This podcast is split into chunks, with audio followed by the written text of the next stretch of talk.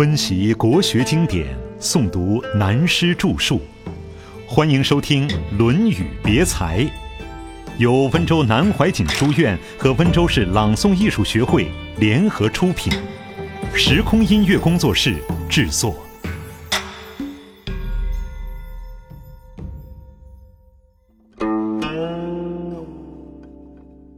不学谓之贫。现在开始讨论的。可以说是中国旧文化中所讲的知人论事的道理。从这里可以看到历史上的人物，也可以了解自己、认识自己。站在人文哲学的立场来说，一个人要认识别人困难，认识自己更难。尤其年龄大了、经验多了、接触的人广了，就感觉到认识自己太难了。下面就是孔子知人论事的一番话。子曰：“贫而无怨，难；富而无骄，易。富而无骄，有地位、有财富、成功了不骄傲，本来这个修养很难，并不是很容易。但是比较起来还是容易。古今中外有些人因为地位高了，风度蛮好。风度好是外形的，外形过得去，看不出骄傲来，已经了不起。”但是内心到底还有一点觉得自己了不起。刚才与几个国外回来的学生闲谈，他们说道：过去有一部分人，父母与孩子之间的代沟相差太远，做父母的尊严的不得了，非要摆出那副样子不可；也有的说自己的父母并不如此，与子女相处像朋友一样。有的以地域来说，指本省有些家庭。父母对子女还是摆一副尊严的模样，我就问他们，在国外有没有注意，华侨社会里多数父母对子女的态度也是保持着尊严，这是广东、福建的风气，他们还保持了老一辈子的父母的威严，而父母子女相处比较开明一点，多半是在上海生长的人，父母保持他们的尊严，只是过分或不过分，并没有错。有的又说，父母保持那股威严，就是一种傲慢心理，觉得我有儿女，儿女就要听我的。我说，这可不能列入骄傲的范围，更不要错用了“骄傲”这个形容词。以我个人的观察和体会，有许多人想不骄傲，很难做到。富贵了，地位高了会骄傲，有钱会骄傲，年龄大了也会骄傲。认为自己多吃了几十年饭，年轻小伙子就不行。其实多吃了几十年饭不一定吃得对，学问高了也会骄傲，所以要修养到无骄实在不容易。不过在比较上，富而无骄和贫而无怨，两者之间还是无骄容易一点儿。贫而无怨的贫，并不一定是经济环境的穷，不得志也是贫。没有知识的人看到有知识的人，就觉得有知识的人富有。财也是财产，有很多人是知识的贫穷。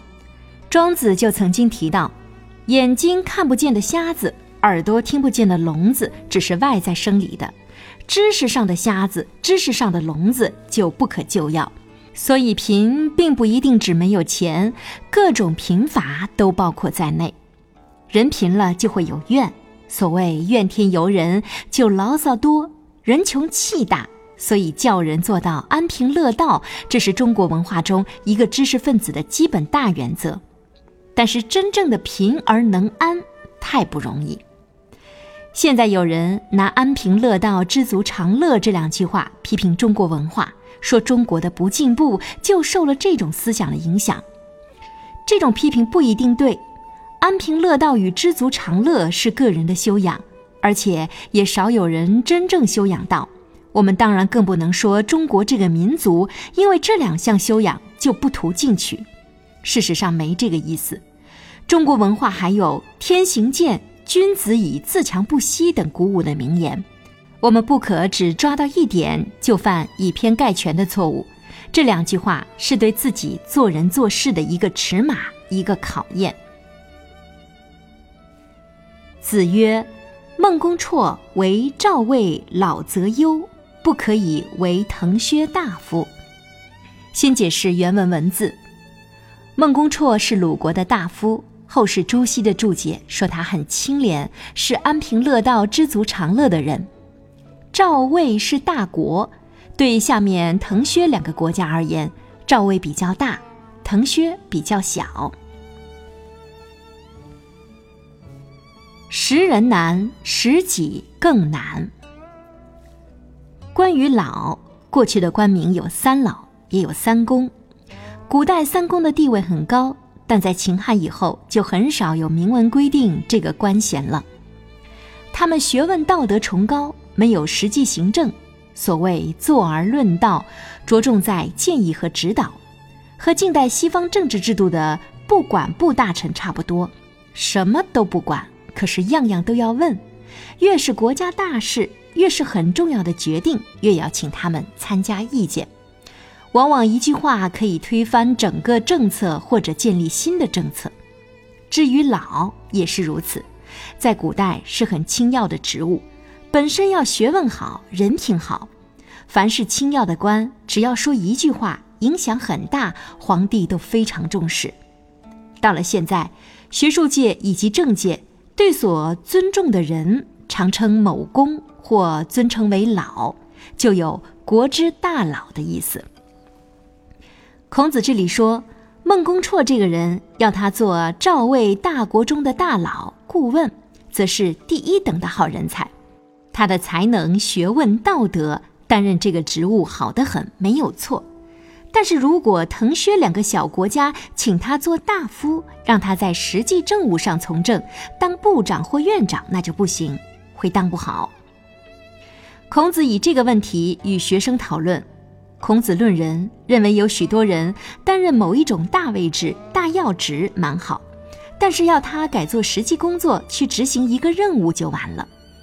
平常看他学问好、见解也好，写的文章、建议、办法都对，可是让他去实际从事行政工作就不行。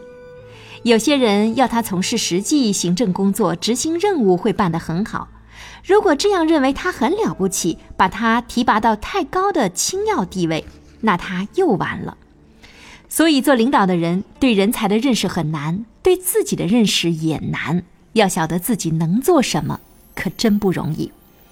我过去在私塾中所受的教育，老师们教的一些散文和诗，都包含有人生的道理。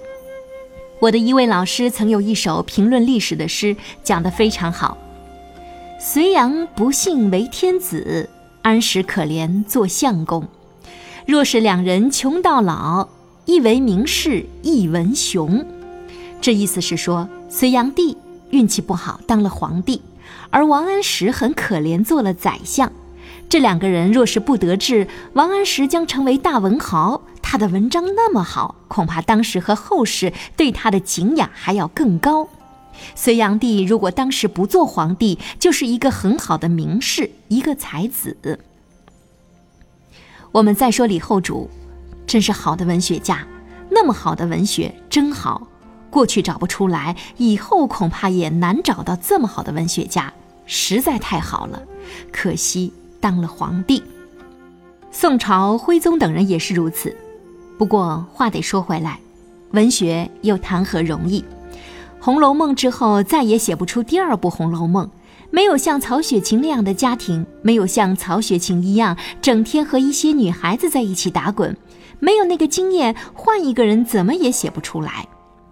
施耐庵的《水浒传》没有跑过江湖，没有和那些动辄拔刀的江湖朋友混在一起，也写不出来。文学是这样培养出来的。李后主的词好，前面曾说过，他花的本钱大。也是当了皇帝，江山又在他手里丢掉，然后才有那种文学的境界出来。可是拿人生的立场看来，这些人都是不幸。因此，我们又想起另外一个人的哲学：人生得意的事，有时并不是幸福，而有时候失意的事，并不是倒霉。如在明末清初的时候，有一个人做了一首诗：“眼前乔木净儿孙。”曾见吴宫几度春，若是当时成大厦，亦应随力作灰尘。这首诗是说，诗意并不见得坏。第一句他感慨眼前的国家栋梁都是他的后辈。后面是讲自己像山上的大木神木一样，自己年纪大了，看到朝代的更替兴衰成败多少次，假使自己当时也成为其中的栋梁，早就被烧光了。所以人生得意的事，虽不一定是坏，也不一定就是好；有时失意，也不一定是差。这些道理可使我们了解孔子讲孟公绰为赵魏老则优，不可以为腾薛大夫的话，的确是意味深长。所以刚才提出来，用人难，不但对人才的选拔安置困难，而每个人自己认识自己更难。我们了解了历史的往事，将来自己做事业时，对于人才，对于用人，的确要能知己知彼才对。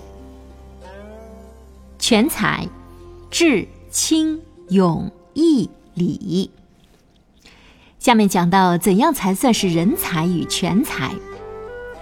子路问成人，子曰：“若臧武仲之智，公绰之不欲，卞庄子之勇，然求之义，闻之以礼乐，亦可以为成人矣。”曰：“今之成人者，何必然？”建立私义，见微受命，久要不忘平生之言，亦可以为成人矣。这里孔子所说的成人，也可以解释为全人，也可以说是人世间的全才。子路问：“怎样才是全才？”孔子说：“要求一个全才太难。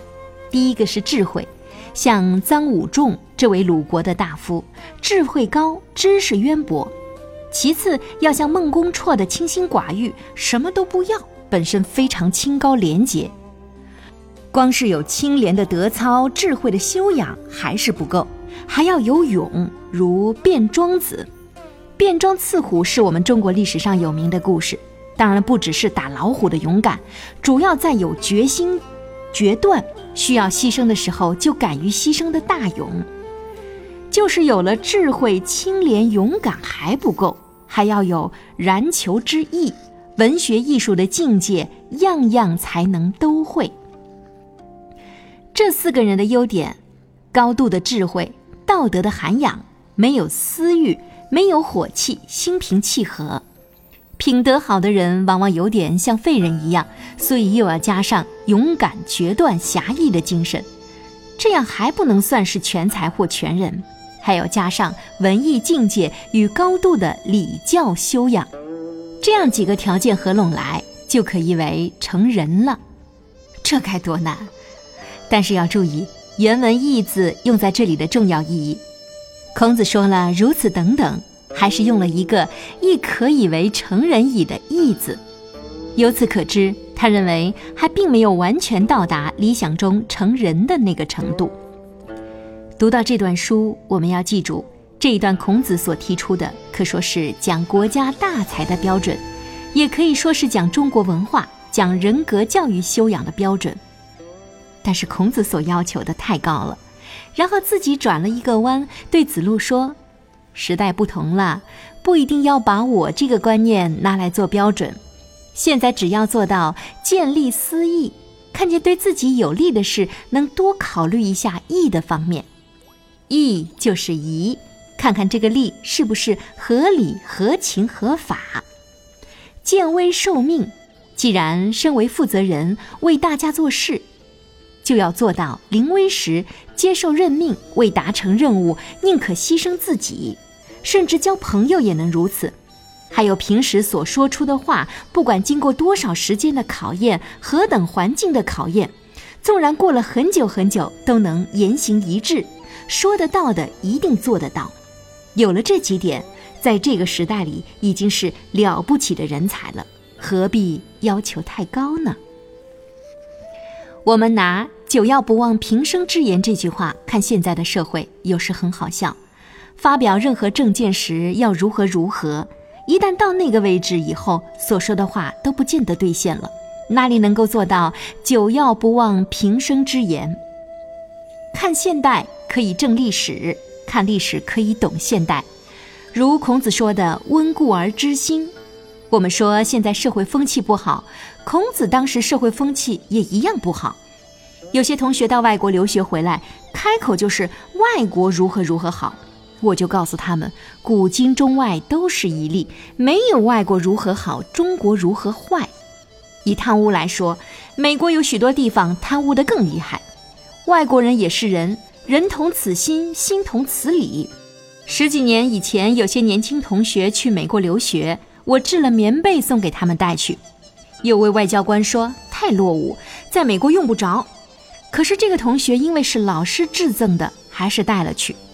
我又要他们带了些宫灯之类的小礼物去，要他们保持中国的礼貌，逢年过节时要对老师表示敬意。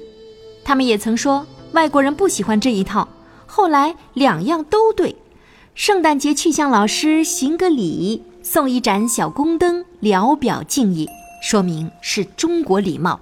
外国老师高兴得不得了，说所教的各国学生只有中国学生最好，最有礼貌。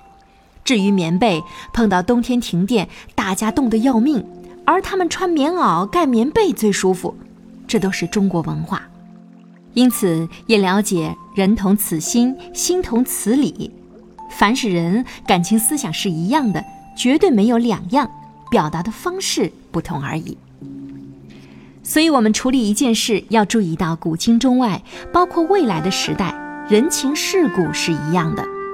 纵然观念两样，其实原则还是一样。换一个角度讲就通了。譬如说，某件事在道德上不通，有些外国人不会理解，说成没有价值，他马上赞同这句话。不过把道德与价值两个名词换用了一下而已，因此我们教育子弟，不管什么时代，中国文化的人格标准绝对是高的，绝对是对的。我们现代的人格教育能够使每一个人做到像孔子所讲的第二条：见利思义，见危受命，久要不忘平生之言，就很了不起。再进一步。如果能够做到像孔子所讲的第一条，集智慧、人品、胆识、才艺于一身的人，那就太难得了。以假疑真。子问公叔文子于公明贾曰：“信乎？夫子不言不孝，不取乎？”公明贾对曰：“以告者过也。夫子时然后言，人不厌其言；乐然后笑，人不厌其笑。”义然后取，人不厌其取。子曰：“其然，其岂然乎？”公孙文子，文子是他的谥号。朱熹的考证是公孙支，别的考证叫公孙拔。究竟谁对，暂时不去管他。不过都知道这个人是魏国的大夫。孔子除了对他自己的国家鲁国以外，对魏国的感情最深厚。公叔文子在当时名气很大，影响力也很大。孔子问公明贾，公明贾也是魏国人。孔子问他说：“夫子是魏国的文人，社会上很有声望，政治上很有影响力，大家都说他很好。但有一点不知可不可信。公叔先生平常不随便说话，说一句话就有相当分量，也不说别人是非，也不轻易笑，也不贪。”公孙贾就说：“别人对你所讲的，把他描写的过分好了。其实他讲话能把握时间要领，不讲废话，恰到好处。因此人家听了不讨厌他的话，他高兴了、痛快了就笑，笑得恰到好处，所以人家不讨厌他的笑。譬如下雨天在街上见人跌倒而哈哈大笑，这个笑不得其时，人家已经跌得很痛很狼狈了，这不应该笑的。”偏要笑，岂不让人讨厌？关于取，合理的送他礼物，适可而取，不故意标榜清高。他这样一解释非常好，但是公叔文子这个人在历史上有点问题，所以孔子听了他的解释，说是吗？真的吗？是表示怀疑口气。是否这个人徒有虚名，很难断定。如白居易的诗：“周公恐惧流言日。”王莽谦恭未篡时，项使当初身便死，一身真伪复谁知？周公辅助成王的时候，有人造他的谣，说他企图把侄子杀掉，自己当皇帝，使周公也怕起来了。而王满在没有叛国以前好得很，满朝文武、全国老百姓没有人说王满是坏的。假使这两个人在这个时候就死掉了，那么他们一生中的真假又有谁知道？这是白居易一首大家熟知的诗，他给了我们一个启示，使我们知道。有些人运气不好，把冤枉带到棺材里去了，可知人生定论很难。所以，对于公叔文子，在公明甲替他做解释以后，孔子说：“是吗？难道真的吗？存疑是可以的。”